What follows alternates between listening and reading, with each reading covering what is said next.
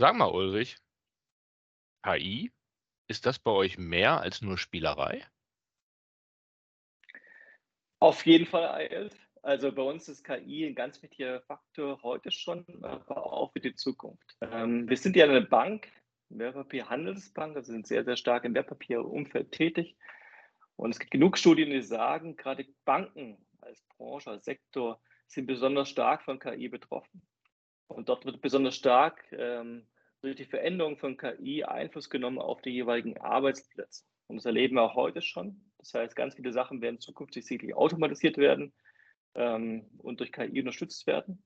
Und wir haben bereits erste Erfahrungen gesammelt, aber es wird sicher in den nächsten Jahren noch weiter deutlich zunehmen. Deswegen, ich sage, wir sind sehr, sehr stark von KI betroffen und das ist ein sehr, sehr großer Faktor im ganzen Bankenumfeld und auch bei uns in der Baderbank. Aber gerade bei euch sind doch die Erfordernisse extrem hoch. Also ihr müsst sehr präzise sein, ihr müsst compliant sein und so weiter. Und überall hören wir rauf und runter, dass die ganzen Large Language Models Unfug erzählen, halluzinieren und so weiter.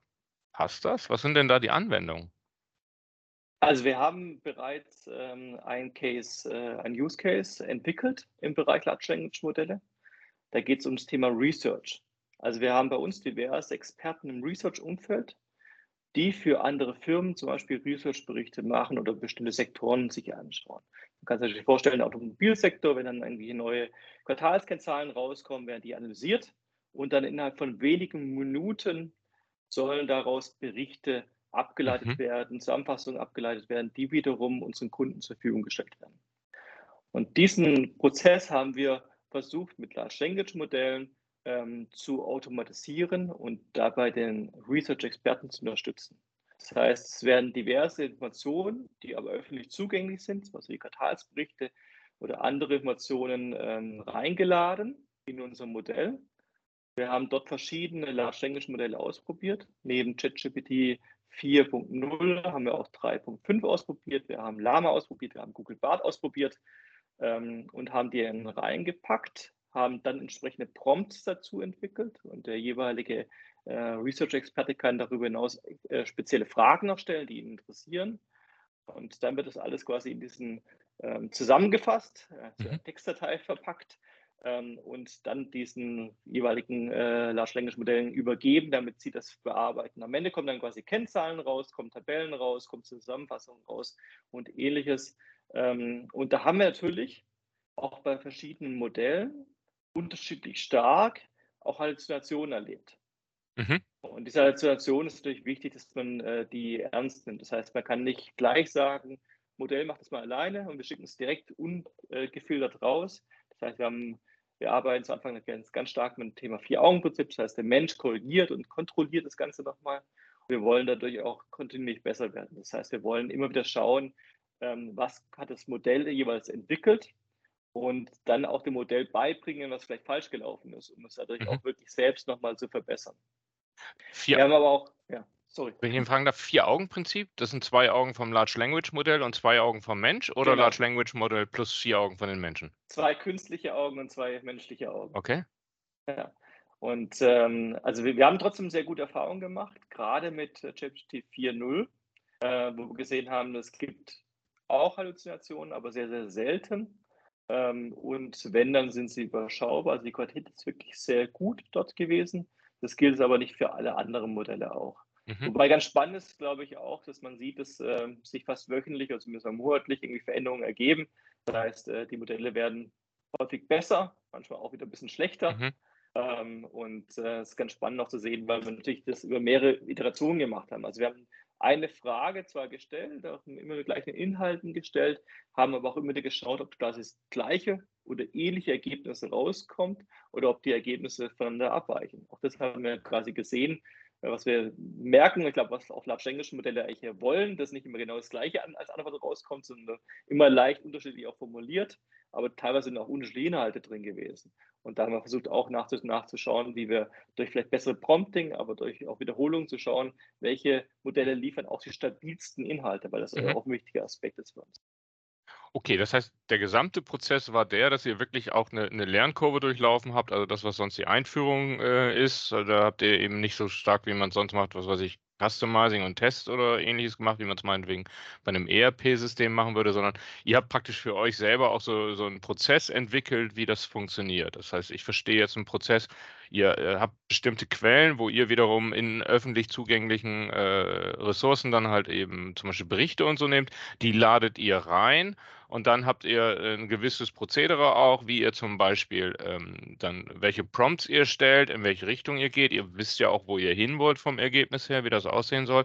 Dann wird was generiert und dann guckt ihr eben mit den auch menschlichen 2 Augen noch mal drüber, sehr intensiv drüber und, äh, dann kommt ihr praktisch mit letztem Editieren zu etwas, was ihr wiederum publizieren könnt.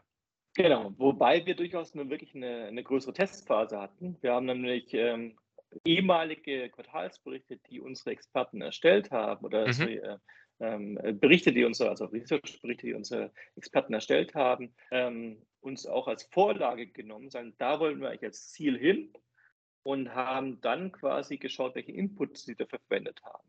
Und, äh, das Sys System quasi nach und nach dahin trainiert, auch mit abgeglichen mit dem Fachbereich, also mit den Research-Kollegen, um zu schauen, ähm, ob das in die richtige Richtung geht, Mhm. ob sie damit einverstanden und zufrieden sind.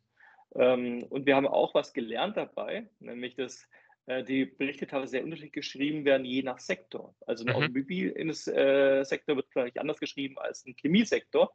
Das war jetzt auch für uns jetzt neu, für die Experten selbstverständlich irgendwie. Es war halt Usus, deswegen auch da müssten wir der Maschine beibringen, ähm, und quasi halt mein Auswahlfeld dazugepackt. Das heißt, wenn das halt jeweils im Chemiesektor war, dann, äh, muss man den Bericht vielleicht irgendwie anders schreiben als beim Automobilsektor. Also auch das war quasi 'ne Lernkurve, die wir mit dem Prompting versucht haben, ähm, zu erledigen und auch zu verbessern. Das heißt, wie so oft mit der systematischen Nutzung von IT, egal ob KI oder, äh, nach Standard, äh, ich verstehe mit der Zeit auch mich selber besser und die Prozesse besser. Das ist auch bei euch da passiert. Ja, oder Sachen, die halt vielleicht über Jahre selbstverständlich sind, werden noch mal hinterfragt. Wir haben Ja. immer geschaut. Also, wir leben es in 'nem ganz anderen Umfeld, grade im Testautomatisierungsumfeld, wo halt wir ganz häufig merken, dass irgendwie, äh, also Experten testen und das sehr, sehr gut machen. Aber sobald wir 'ne Maschine das testen lassen wollen, automatisiert testen lassen, Mhm. dann sind wir natürlich im Bereich drin, wo es vielleicht irgendwie so aufschreiben müssen, dass auch ein ein einfacher Tester oder auch noch 'ne Maschine es verstehen kann und nicht nur ein Mhm. Experte, der seit seit mehreren Jahren oder vielleicht auch Jahrzehnten an dem System arbeitet. Mhm, okay, verstanden. Jetzt hattest du ja auch schon gesagt, das Ganze ist ja extrem dynamisch. Grade ChatGPT-4 hat sich jetzt ja noch mal verändert mit eigenen GPTs und so weiter und so fort. Wie wie sieht da denn der Prozess aus? Vielleicht auch wie wie wie viel Manpower steckt ihr denn in dieses Thema rein, um das ursprünglich zu entwickeln, aber auch um jetzt sozusagen die diese Weiterentwicklung zu verfolgen, neue Chancen, äh, halt zu nutzen. Aber es wird ja auch immer wieder drüber berichtet, dass teilweise auch Verschlechterungen oder Veränderungen des Antwortverhaltens der Systeme da ist. Das heißt, das muss ja 'ne große Rolle spielen, da sozusagen dranzubleiben, neben der individuellen Prüfung und Editing das gesamte Bild zu verfolgen und zu Ja. entwickeln.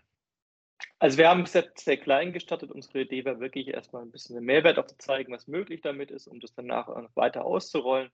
Ähm, und die Idee dahinter ist natürlich auch, dass wir das regelmäßig überprüfen. Also, schauen, wie verändern sich die jeweiligen Modelle. Nicht nur sagen, weil jetzt aktuell ChatGPT 4.0 vielleicht das beste Modell ist, also zumindest aus unserer Sicht, ähm, dass es, äh, dabei bleibt, sondern wir merken auch wiederum Veränderungen. Wir merken nicht nur Verbesserungen, was in den meisten Fällen der Fall ist, sondern teilweise auch Verschlechterungen.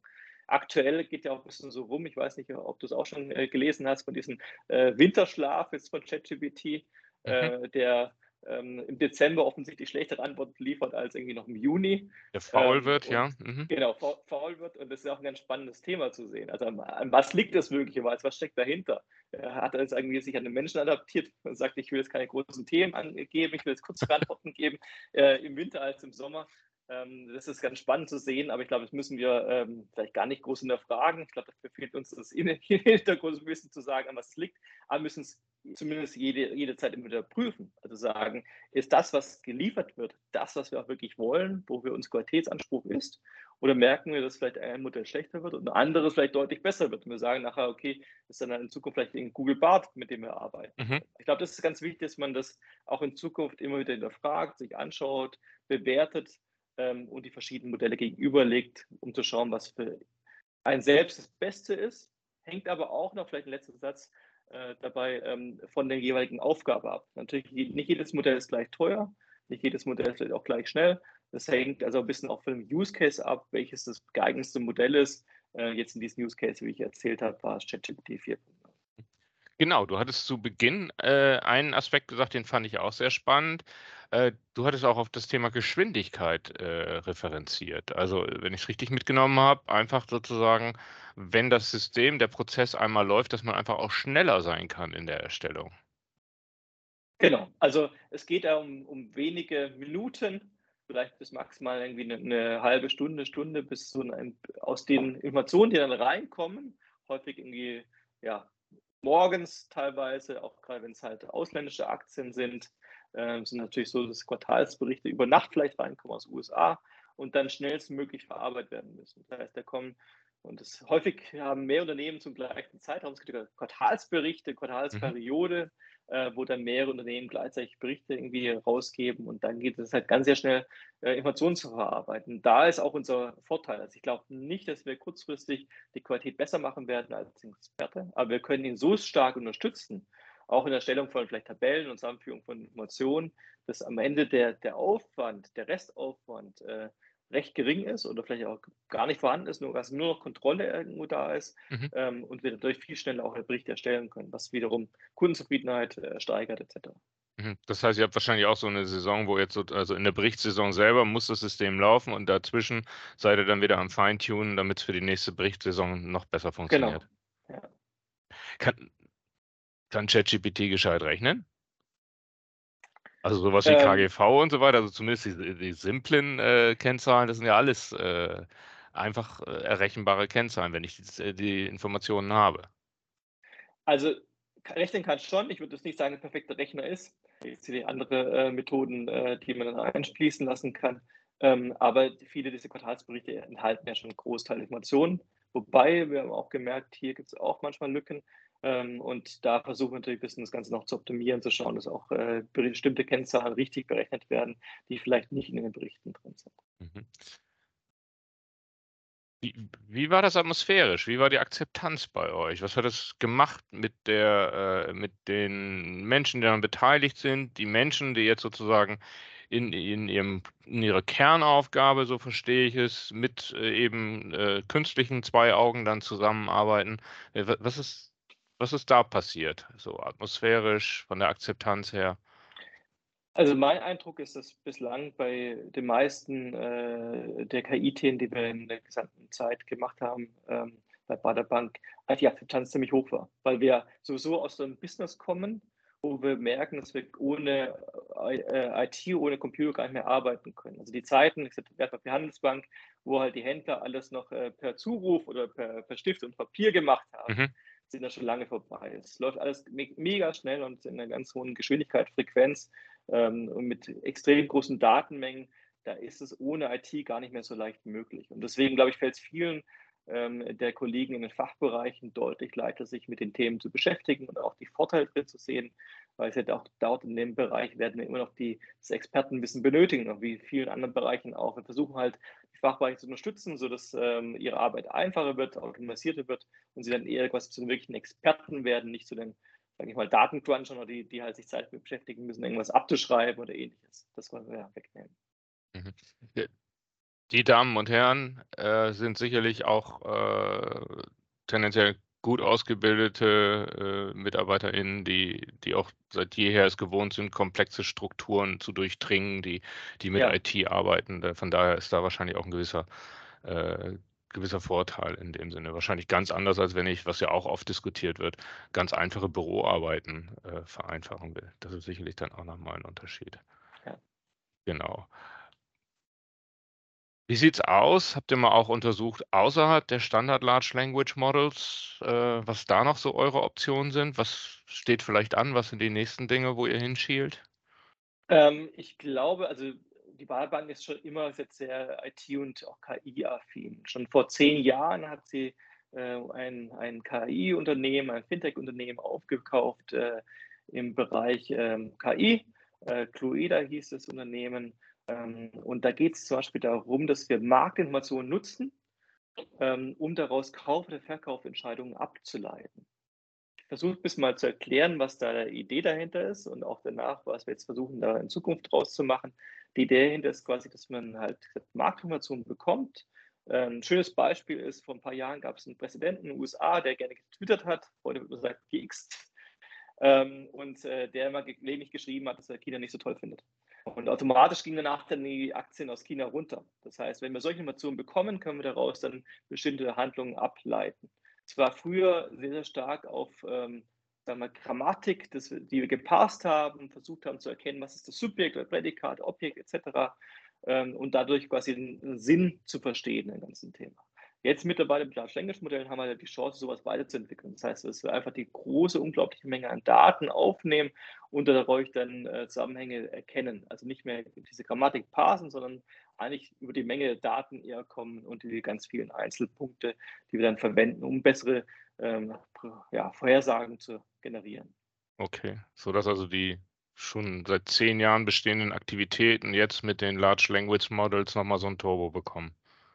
Ich glaube, das ist nochmal ganz viele Themen ein riesen äh, nächster Schritt, den wir machen können, um Sachen nochmal zu verbessern, anzureichern mit weiteren Informationen und es weiter zu verbessern ja, für die Zukunft. Okay. Ulrich, du hattest gesagt, bei euch muss es oft schnell gehen. Auch hier. Unsere Zeit ist leider schon wieder rum. Ich fand es total spannend. Vielen herzlichen Dank für die Einblicke. Gerne, hat mir auch sehr Spaß gemacht. Fand ich super. Dankeschön. Ich danke dir.